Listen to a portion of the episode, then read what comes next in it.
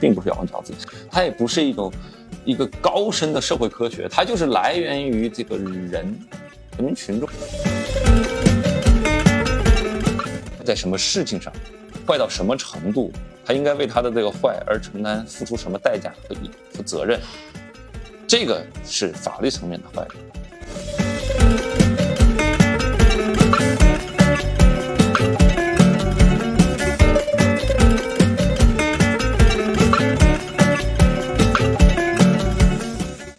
迎来到专注路径，期待结果钱和流量后 always 的搞钱搞流量系列访谈播客。如果你是有获客增长需求的操盘手、创业初期的老板，或者是想要自媒体副业搞钱，我们每期都会精挑细选到实操型的老板或操盘手嘉宾，分享他们的搞钱搞流量的心路历程。今天我们请到了盈科事务所的律师波波老师，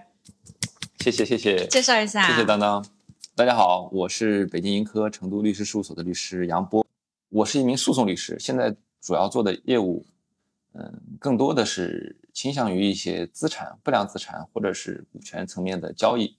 交易过程中所涉的这些法律事务，包括对于交易整体框架的搭建，嗯，交易方案的咨询以及相应关的诉讼。如果有哪些哪位客户牵涉到一些资产啊、股权呐、公司的交易所涉及到的这个模式、方案的构架。还有税务啊、纠纷方面的问题啊，欢迎大家来找我。怎么说呢？做律师刚开始都不容易啊。为什么做律师刚开始都不容易？嗯，就是需要一个积累。打怪。对，一路升级打怪，它需要一个积累。刚开始的时候，没有任何的客户资源，你也没有什么知名度。这个行业是一个强信任的一个一个关系，就是说客户要对你信任达到了很高一定的程度，他才会把他这些事情交给你来做。因为需要律师的事情，基本上都是会对。对这个客户自己影响非常重大的一些事情，所以说你没有时很长时间积累的话，客户很难很很难当事人很难信任你，完了把这些事情托付给你，所以先开始也都比较困难。完了断断续续做了各种各样的案子，因为我们的案子的来源渠道也有很多，也有一些同行介绍过来的，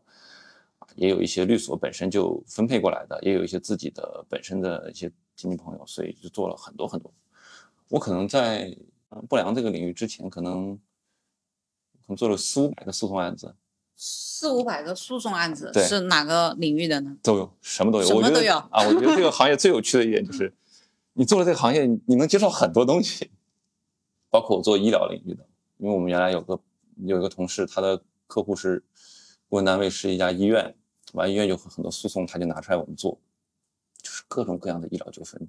见过的、没见过的、听说过的、没听说过的，都觉得反正很开眼界啊。完了也会牵涉到你跟医生坐到一起去聊这个这个医疗专业的方面的知识啊，或者说是过程中会出现的这些问题。我金融方面介绍过很多，像我之前其实怎么说呢，我也是比较跨界的啊。我原来完全跟这个领域没有任何关系，我原来学技术的，学这个计算机的。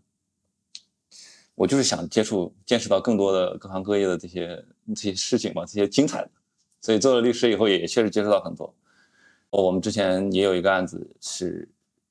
这个芯片开发的，也跟着技术人员坐到一起去研究讨论它这个芯片开发过程中的这种各种各样的这个问题。我们这行你什么都能碰到，也有一些婚姻的也是一样的。你也打过婚姻的案子吗？很少很少，但是 做律师的等肯定也都要多少都要碰到一些，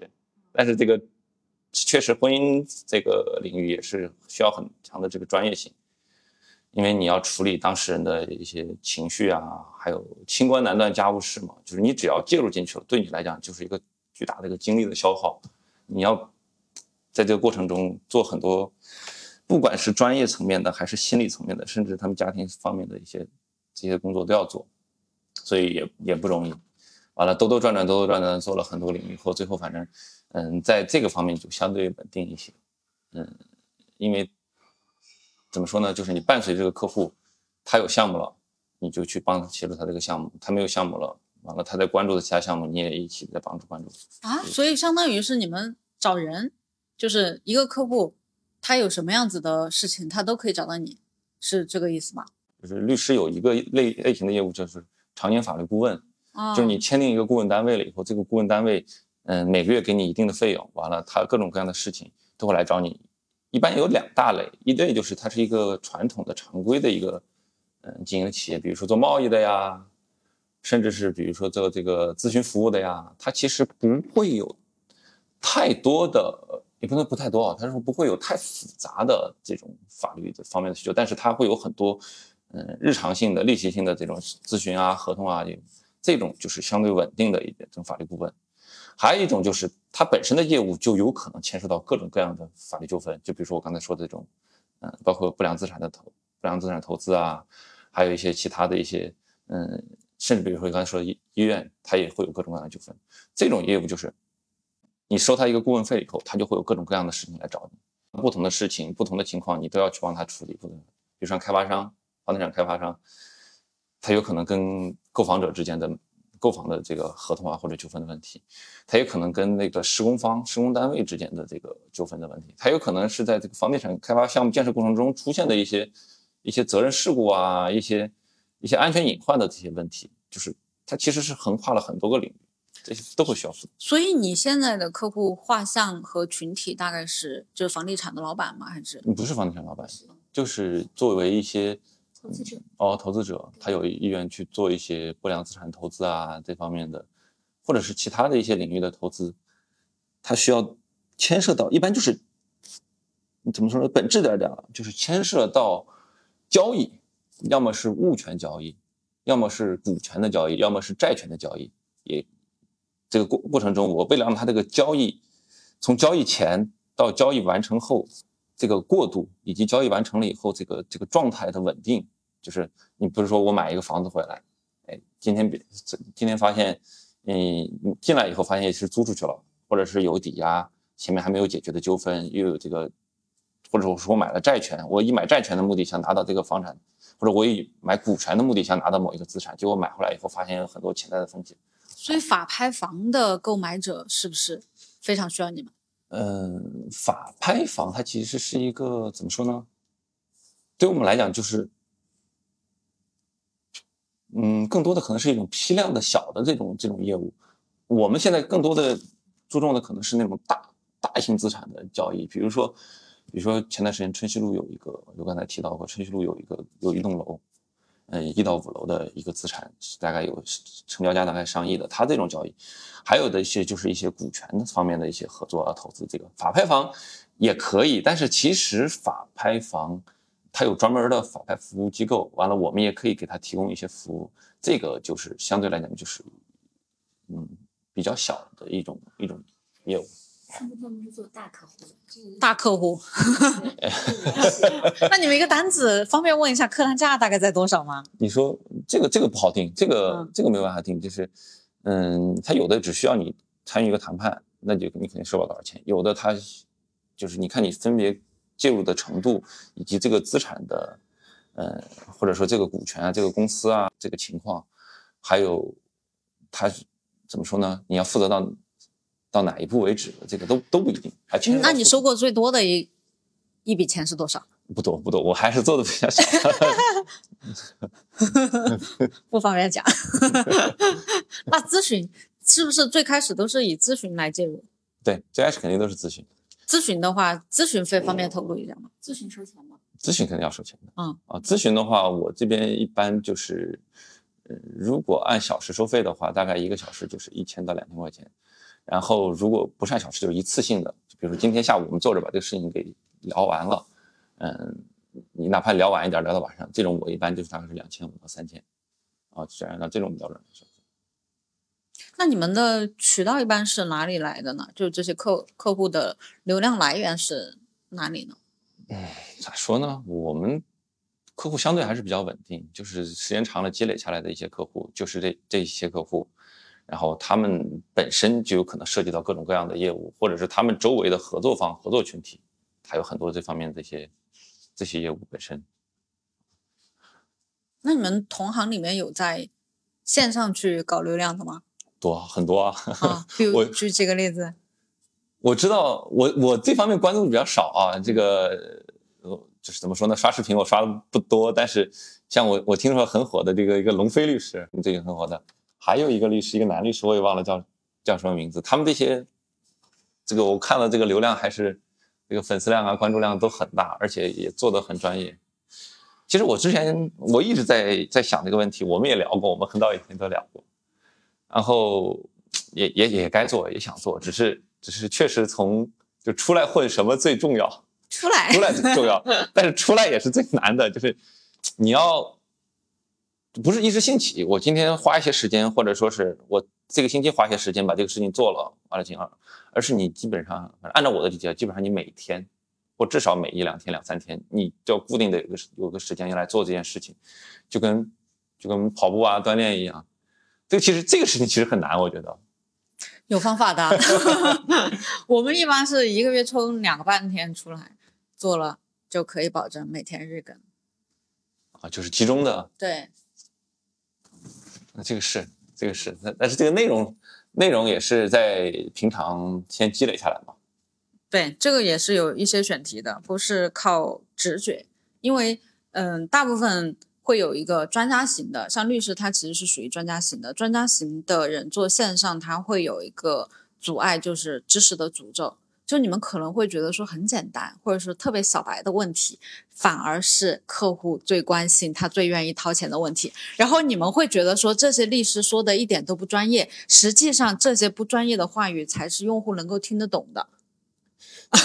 这个就是知识的诅咒。这个这个事情其实我也很有感触，嗯就是有一个例子啊，跟这个就就很形象，就是跟就健健身，嗯，你比如说健身，你健到一定的程度，对，你吸引来的都是客户。就比如说，你看这个这个健身房的教练，这个这个身材线条很匀称啊，那这个效果很好。但是如果你一个练练成那种非常粗暴的肌肉的话，那你引来的可能都是同行了，对 对都是同行在看了。这个这个就是嗯，适度专业吸引客户，过度专业吸引同行。对啊，那么服务同行其实也是有很大的钱和流量在里面的，就是知识付费。就是确实有很多我们的这个这个同行，就是律师，他就是就是在同行之间相互的借引流引流啊，这种这个是一个是一个方向，而且是也是一个很不错的方向。但其实我本身，我个人本身，我更倾向于，就像你刚才说的，就是呃适度专业化，就说白了是讲人话，说人话。因为因为我本身不是这个，就我刚才提到，我本身不是这个科班出身的嘛，我也是从这个理工男转转过来的，所以我就很能理解不同的专业领域的不同的这种思维的这种切换，而且我觉得呢，我可能在沟通交流方面呢，我也更喜欢用大白话去跟别人简要的去阐述一个事情的关键的一些本质的这个问题，所以我觉得如果我要做的话，我肯定更倾向于做这个方向，做这个就是按照这个给大家去，嗯，用一种更深入浅出的方，也不能说深入浅出吧，反正让大家更能理解的方式去来聊一些一些事情，像像聊天儿唠嗑儿一样，就是去去去这么摆龙门阵的去摆这样，这样我觉得更好。我很不能，你不能说不能接受，我觉得我很做不到的就是一本正经的一本正经的在那里。在那在那儿宣宣读法条，或者是哎某某某和某某某之间有一个某某某纠纷，完了怎么怎么样这样，啊，这个我觉得同行听起都要需要有一点那个思维转换来理解，更不要说对于这种大众大众群体。那你怎么看张三？张三讲的很好，我罗老师，我原来考司法考试的时候，我他他是相相信我老师，就是我是线下听过他的课的啊，他他讲的很好，就是他这种讲法，就我们当时讲课的时候就有不同的老师的讲法就不一样，就有的老师就是就我刚才说的这种照本宣科的在在读，这种其实理解起来就是有会有一定的困难，完了这个听的过程中的对对这个精神精神能量的消耗也会更高一些，但是像张三这种方式就很好。他他所有的反正所有的故事都是一个张三。其实其实我觉得法律本身，它并不是咬文嚼字。它虽然说是咬文嚼字是一种方式或者一种手段，它法律的本质它并不是咬文嚼字，它也不是一种一个高深的社会科学，它就是来源于这个人人民群众广大的这个大众群体对于一些事物的，或许对于一些事情的这个对错，或者是应当或者是不应当的一些。一种基本的基础的认知，在这个基础上，它汇总到能够中和或者说能够尽量的保护绝大部分群体的一个共识性的意见。所以会有一些人站在某个角度来讲，我就不理解这个事儿，就是就是莫名其妙或者是不不合理不公平。但是这个事情并不是因为这个，就就这种现象，我觉得并不是因为这个事情很专业或者很高深，而是因为它的角度，就只是角度问题。当你站在另外一个角度，其实完全是可以用一种嗯更通俗或者是更易懂的方式给大家揭示清楚这个事情，而且这个事情本来来源也是就我刚才提到的，就是大众的一个一个基础的一个价值观、一个道德观，只是说道德层面要求的事情。有的太标准太严了，你没你不能说你你你触犯道德了我就惩罚你，但是在道德之上，我们再把这个标准放宽一点，完设定一个边界，这个就是，我觉得是就是就是这样子。哎，那你说到这个，我就想起我前两天听课，他说其实道德之上，法律之下，就是赚钱最多的利润空间的 来源，是不是？嗯，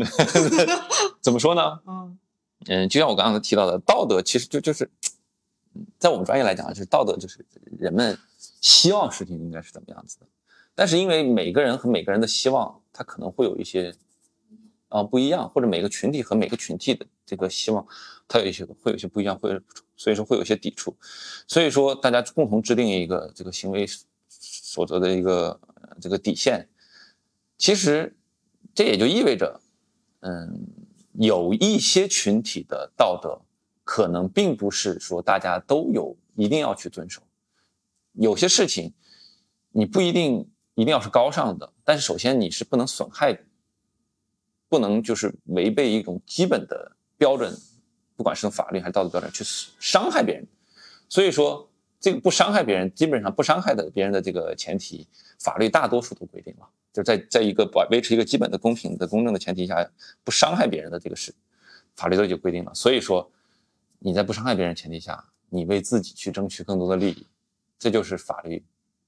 啊，法律之上，道德之下，那就是你做的事情不一定所有人或者不一定每一个群体都能接受、都喜欢，但是你能保证不损害别人的这个基础的这个权益，你也不损害整个社会大众的这个共识的权益。比如说，大家都都认为这个革命烈士是应当值得尊敬的，好，你不要去践踏。大家的这个这份情感，那你那这个就是遵守法律的，也遵守道德的。那有没有就是明显道德标准上面是一个坏人，然后但是律师就是要去给这样子的人去辩护，这种肯定有啊。这个是一个很经典的问题。呃，广义上来讲，律师去辩护的，就是这个就是刑事案子了啊。刑事案子，嗯，广义上来讲，律师辩护的基本上不说百分之百，十十有八九都是坏人。嗯那为什么律师还要去辩护呢？这个律师辩护其实就是他怎么说呢？他去展现或者实现他自己职业道职业道德的一种体现。就律师的职业道德是什么呢？是去尽量的去维护自己的委托人当事人的这个合法的权益。所以说，一个坏人，什么叫坏人？坏人这个词就是道德的界定。法律上来讲，没有坏人，只有罪犯或者犯罪嫌疑人。那这两个之间。界定是什么？区别边界在哪？就是犯罪嫌疑人，法律的界定，它是更精准的界定了一个人在哪儿坏，坏在什么事情上，坏到什么程度，他应该为他的这个坏而承担付出什么代价和义和责任。这个是法律层面的坏人。道德层面，你认为这个人坏了就一竿打死，但法律层面，我们要精确的去精精准的定义这个人有多坏，不然的话就会出现这个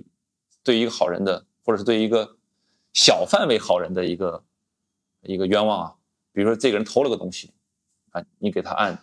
抢劫或者是故意杀人去处理，那这个人就是受冤枉了。那至少这一个犯罪嫌疑人他在盗窃和抢劫之间的这个领域他是冤枉的。那律师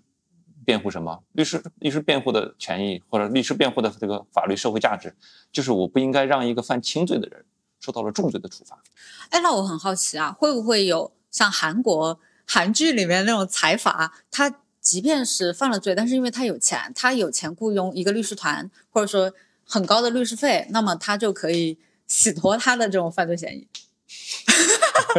韩剧看多了啊，对，韩剧看多了，是不是有我我这么问吧？是不是有钱的人他打打那个官司的胜算会高于没有钱的人？嗯，我在回答你这个问题之前，我要先排除一个范围，这个范围我们没有办法拿来讨论的。就是不管在哪一个社会，不管在韩国、美国、中国、俄罗斯还是朝鲜，他都会有一部分的人，他在不道德的前提下，他也不遵守法律，甚至包括一部分律师，不管是哪个国家，在这个领域，他可能利用他的钱和权利和关系之间去做一个这种交易和变现，这个是我们没有办法讨论的，因为这个本身就是不正确的。发表意见、发表讨论，那这个就是错误的，我们就是需要否认的。先把这个排除在外的前提下，高额的律师费其实换取的是什么呢？是对一个律师本身专业能力的定价。专业能力是代表这个律师他对法律的了解程度以及他办事的细节认真仔细程度，这更多的是在这个方面。在这个方面，其实也也就意味着什么？也就意味着还是回归到我刚才说的，就是这个犯罪嫌疑人。他可能在某一个范围、某一个领域里面，他确实有一些尚未被发现的，能让他的罪名跟实际被呃指判、指控的罪名有一些差异的一些证据，或者一些小的一些现象、一些一些迹象。如果专业的律师他能把这个找出来、展现出来，获得法院、获得检察院，甚至获得公安机关的这个认可，那他就是去帮这个他的当事人。去在被冤枉的范围或者被可能误判的范围内去争取到的权益，在这个范围内是有可能的，而可能一些呃经验相对不丰富，或者说是专业能力相对来讲这个某一个领域的专业专业知识相对欠缺的，就是他可能不一定能发现，不一定能及时的发现这个问题，他就找不到这个，所以高额律师费你换来的应该只是这个。我觉得不应该是，虽然可能在一些社会范围内它有这种现象，但是我觉得不应该是，就是高额的律师费换来的就是不一样的另外一种待遇。才是啊，那如果一个人他怎么去判断一个律师他是否靠谱，或者他怎么去选择呢？除了看律师费用的高低，是不是越贵的律师费就代表这个律师越专业呢？其实这个事情怎么说呢？有一个大原则，我们同行都都知道一个一个原则，就是大原则是。一个律师最不靠谱的一点就是打包票，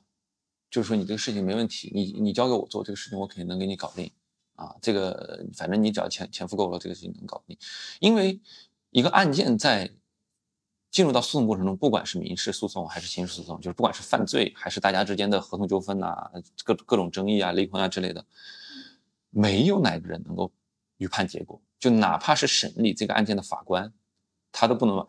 预判结果，因为你从立案到双方提交证据到开庭这个环节当中，它可能出现任何的任何的变故。比如说，你对方多交了一份证据，或者是你自己交的一份证据里面把自己的一个弱点，在你不知道的时候暴露出来了，都会对案件有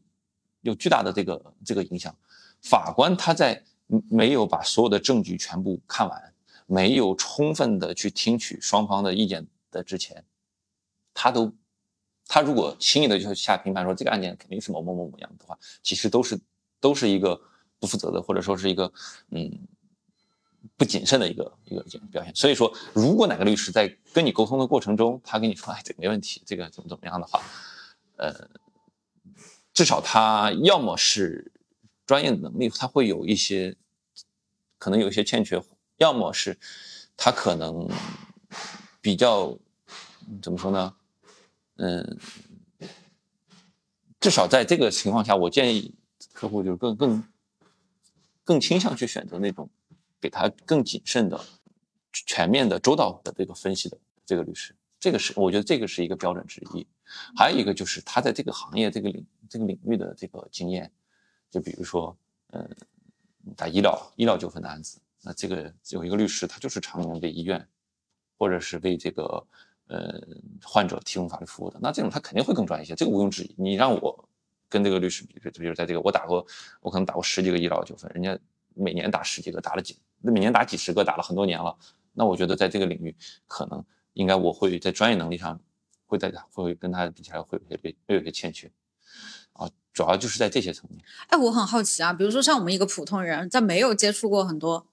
打官司的这种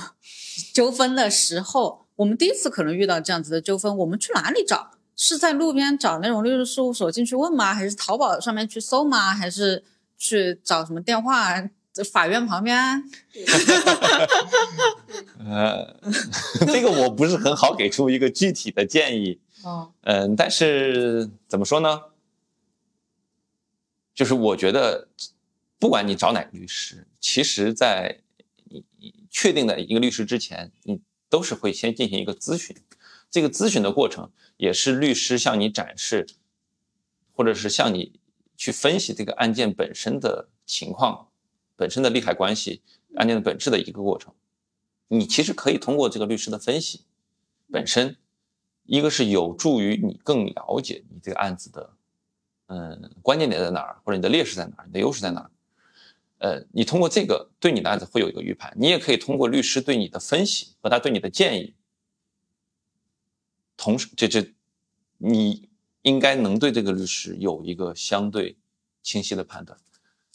但是在这个过程中，我还是就是说，回到我刚才的那个话，就是律师在分析的过程中，他一般会给你一个倾向性的意见，倾向性的意见，这个就很多时候。也不是律师能够完全把把控或者抉择的，这个是这个当事人自己的一个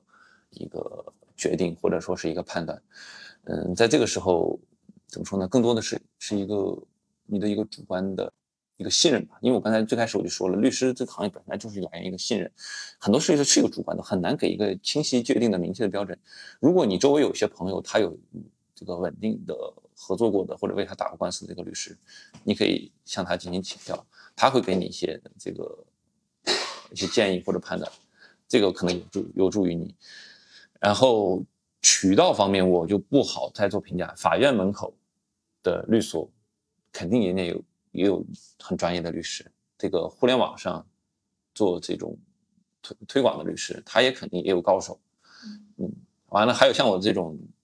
蹲到律所或者说是就不做推广，自己就做自己的事情的，还能活下来，这肯定很厉害了。这个。反正大家都能活得下来，肯定都有自己有自己的本事。但是反正就尽量，嗯，我只能说按照我的价值观或者我的这个这个标准的话，不一定不要为了去寻找一个支持自己的观点的这个欲望而去寻找律师。就是我们碰到这个，我稍微展开一下，我就想到了，我们碰到很多客户当事人，让我们很无奈、很纠结的。有一个现象，就是有的当事人他来咨询，他并不是想要一个答案，或者说是并不是想要这个事知道这个事情到底会怎么治呢，而他要来找支持，就是我觉得我是对的，我这个我没有理由是错。好，完了我就问到处问律师，问到哪个律师了，说哎你这个事情有可能错了，我建议你在你有可能错这个事情上一定要小心谨慎仔细，我们要在这个事情上多想想办法。他觉得，哎，这个律师不靠谱，不专业。完了，问到哪个律师，律师跟他说，哎，你这个，我觉得你的观点，你的想法是很对的，你你就是你就是对的。如果法院这个判你错了，我们就就一定要抗争到底，啊，这个一定是有问题的。这个你很高兴，嗯，但是这个其实是一个危险的信号。就其实我刚才说了很多，它这都是有点这个意思。这个是人的本性，一个本能，就是。在这个世界上，尤其是如果某一个纠纷、某一个争议，把我的感情也搅进去了，就是不管是因为感情而产生的纠纷，还是因为纠纷而让我的情绪受到影响了的这种，那我就是到处去寻找支持者。碰到一个支持者，我就心里都很开心、很高兴。完了，我就马上请他。但是其实他说了不算啊。对，这个东西法官说了算，一审法官说了也不算，二审法官说了算，二审法官说了不算了，可能再审法官说说了算，证据说说了算，这个。这个东西不是哪一个人能够，你一定要，就是一定让自己去尽量的去回归理智。就是我听下来，是不是就是，呃，我们更应该去要寻求律师他的专业，然后理性客观的去分析这个问题，然后让他给到一个建议，从而其实更多的是。我们能够快速的把这个问题解决，而不是说我今天可能感觉自己是受害者，然后我就需要找一个支持我的律师，然后帮我站在这一边来去解决这个问题。有的时候他可能给的意见，其实反而是在更帮我更好的来去处理这件事情，是这样一个理解吗？对，是这样子的。对，其实就是律师这个行业，它跟一个行业有一个行业很像，就是嗯医生，嗯嗯就是你的纠纷、你的问题、你的诉讼、你的案件，就是其实就是你的一个病症，对一个疾病，只是生病的可能是你的企业、你的钱，对。或者是你某一段关系、婚姻关系啊之类的某一个关系。对，你找一个律师来来帮你看这个病，嗯，那他是一切他一切的分析观点是基于你这个病的本身，是的，而而不是说来源于一种信仰啊、一种情绪啊，或者是一种嗯。啊。嗯，所以说他能给你，他觉得他说你像一个医生一样，医生说你这个病症不乐观，嗯你你不能说这个医生不专业，说的不对啊，就是告诉你，其实放弃治疗，或者是或者是就是让你自己享受剩下的时间，反而是更加好的优的一种选择和一种就是就是反而这种是更好的嘛。对，有些人可能就垂死挣扎，拒不接受这个事实。我就是我我在这个我的职业生涯里面有有一个小的一个细节和一个环节，原来一个小的经历让我在对这个事情感触比较就是一直有印象很深刻。嗯，就是我原来还在作为实习律师培训的时候，嗯我们律师我们律所组组织了很多那些讲座呀、培训啊之类的。完了，当时有一位老师来讲课的时候，他就说：“你现在有一个顾问单位，他给你呃提，他给你就提出了一个咨询，就是说有个人现在告他了，嗯有人现在告他了，根据完了这个告他的人，嗯、让他支付一笔钱。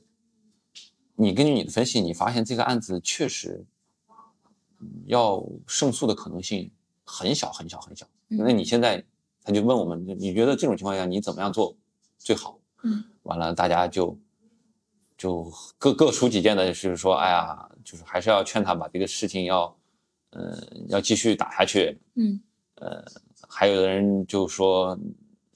反正各种各样的观点都有。完了最后那个那个老师就跟我们说，这种时候你最应该做的事情就是告诉他，这个事情该给的钱就把对方给，不要再在这个事情里面去耗费更多的精力。嗯，不管是律师费、诉讼费，还是你一个诉讼随便都要走一两年，或者是至少半年左右的时间。嗯你这个时间的大把的精力，跟你要支出这个钱比起来，得不偿失。嗯你就你就建议他去接受这个事情。当时我就感触很深，因为我觉得你律师，其实他也是在对帮助别人去解决这个问题。你有这个时间就给别人耗着，你其实用这个时间精力，其实有更多时间就可以回报出来了。对，嗯，就是很多社会大众对于律师的认知不，会算这个账。认知他对律师认知就是无理也要缴三分嘛。嗯有的情况下，可能你确实你要在看起来没有道理的时候，去尽量找找一些道理来去做一些抗辩，在一些比较重大的问题上，但是在一些相对来讲没那么重大的，可能更多的是一些情绪斗气这些事情上，嗯，你就不要去无理搅三分的这种事情。我我有一个点哈，就是就是很好奇，就是说其实大家并不愿意去走到就是我今天去诉讼或者是怎么样子的，但是呢，他们会有就是会有一些可能去纠纷，然后双方没有协商下来，但是呢，他这个金额又不是很多，特别是很多普通老百姓，然后。就这种情况下，你们一般是怎么样子去给建议呢？就比如说我今天把这个人告了，或是甲乙双方，或者这个合同，但是其实就算胜诉了，或者怎么样，他其实也赔不了多少钱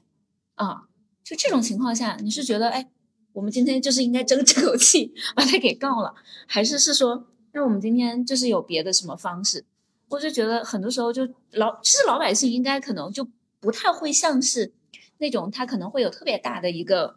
就是很大的一个就资方的，或者是他们有很大的这种债权问题或者怎么样，但是很多老百姓可能就是因为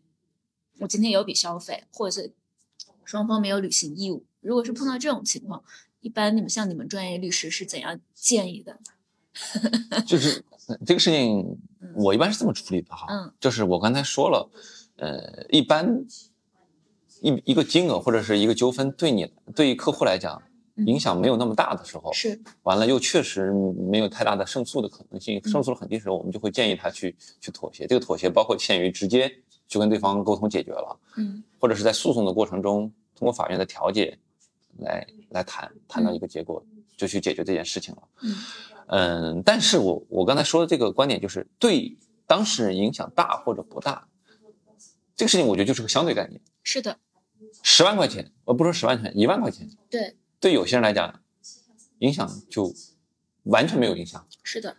对有些人来讲影响非常大，甚至不说十万块钱、五千块钱，对有些人来讲就影响很大。对，这种情况，因为你找个律师，嗯你但凡稍微就怎么说呢？按我的认知里面，律师费你做一个诉讼官司，你至少也要几千块钱。嗯如果你一个争议纠纷本身就是几千块钱，对，比如说我有的朋友来找我，我也不好说，哎，这个事情我不管，你太低了，我我我不做。嗯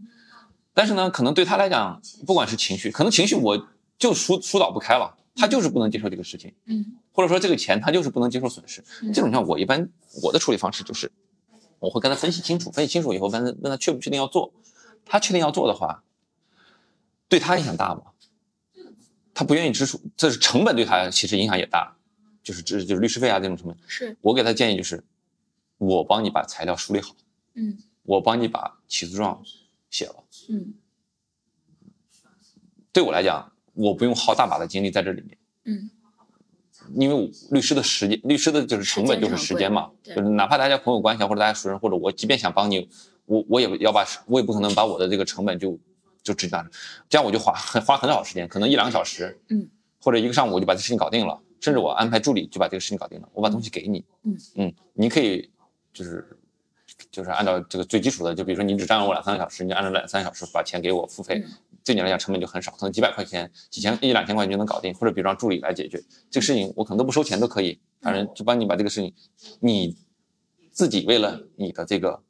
不愿意承担损失去耗费精力。嗯。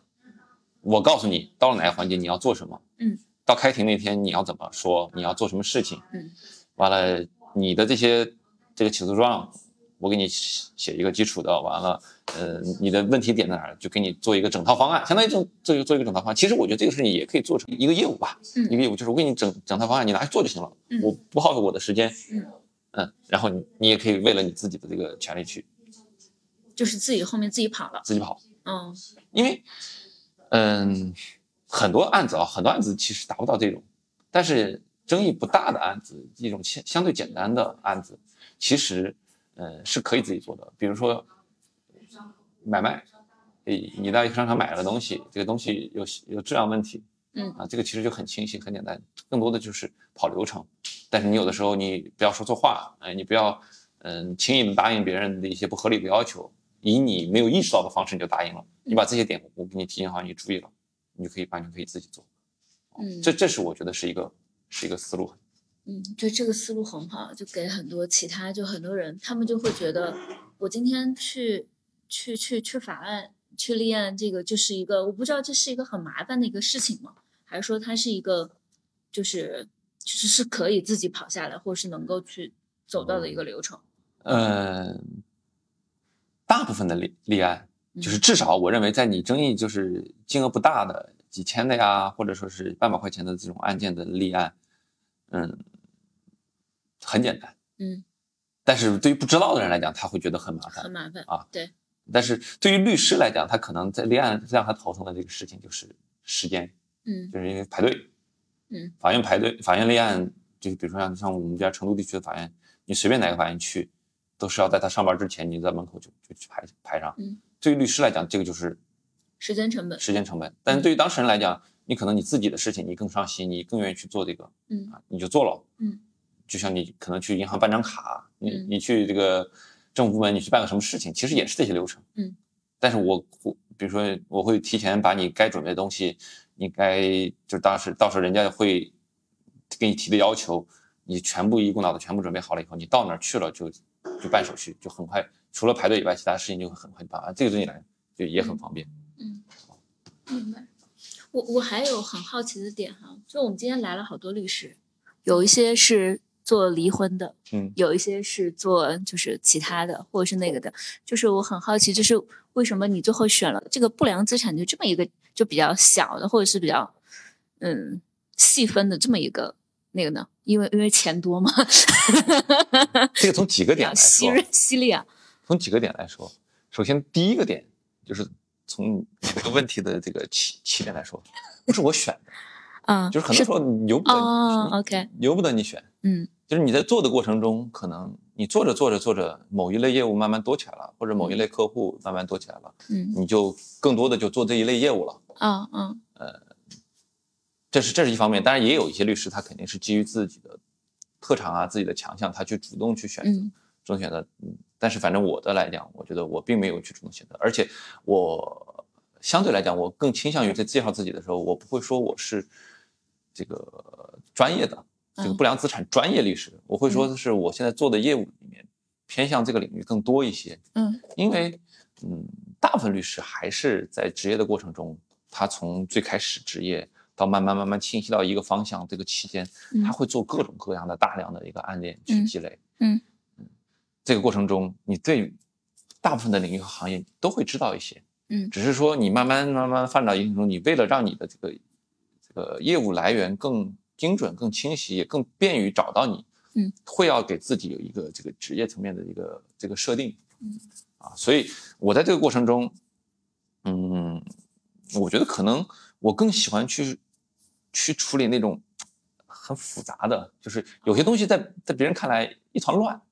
就是这这法律里面很多都是一团乱啊。但是比如说像我我们做这种，很多时候它会有很多方主体，比如说我们做一个项目，大概有十一方参与，完了，比如说 A、B、C 签签一个一号协议，B、C、D 签二号协议，E、F、G 又签一个什么协议，完了这就这么一套这个梳理下来的这种方案，这种事情我觉得我干起来就很顺。就是我反正我刚开始接下来我也是一团懵一团懵一团乱，但是我稍微坐下来梳理一下，我觉得干起来很顺，所以这个事情我干起来并没有太多的不适感，我也心里面也比较倾向于做这个，完了慢慢慢慢就就做的会多一些，啊，做的多一些，而且像刚才也提到了，直接点来讲，每一个人肯定都倾向倾向于去做一些，单位时间内产出的效益收益更高的这个事情嘛，这个不，我觉得跟道德也没有关系。如果我道德层面，我想实现我的道德追求，我可以去去帮助一些，比如说法律援助啊，或者说是一些真正请不起律师的人，像我刚才说那种，呃，其实争议很小，但对他很大，我就帮他做了，帮他把这个财产梳理好了，嗯、收一个很低的钱或者不收钱，完了才做了这个成，就实现我道德了。我花一定的时间产出更多的效益，让我能可能能有一些时间再实现道德。我觉得这这个 就是打怪兽一定要打那种大的。对对 OK，假如说你对今天的嘉宾感兴趣，欢迎加入我们的听友群。我推荐你把今天的节目分享给你身边感兴趣的朋友，欢迎订阅加入我们的搞钱搞流量之旅。愿你满怀热情，拥抱财富。感谢你的点赞关注，你的支持就是这个节目每周更新的最大动力。拜拜。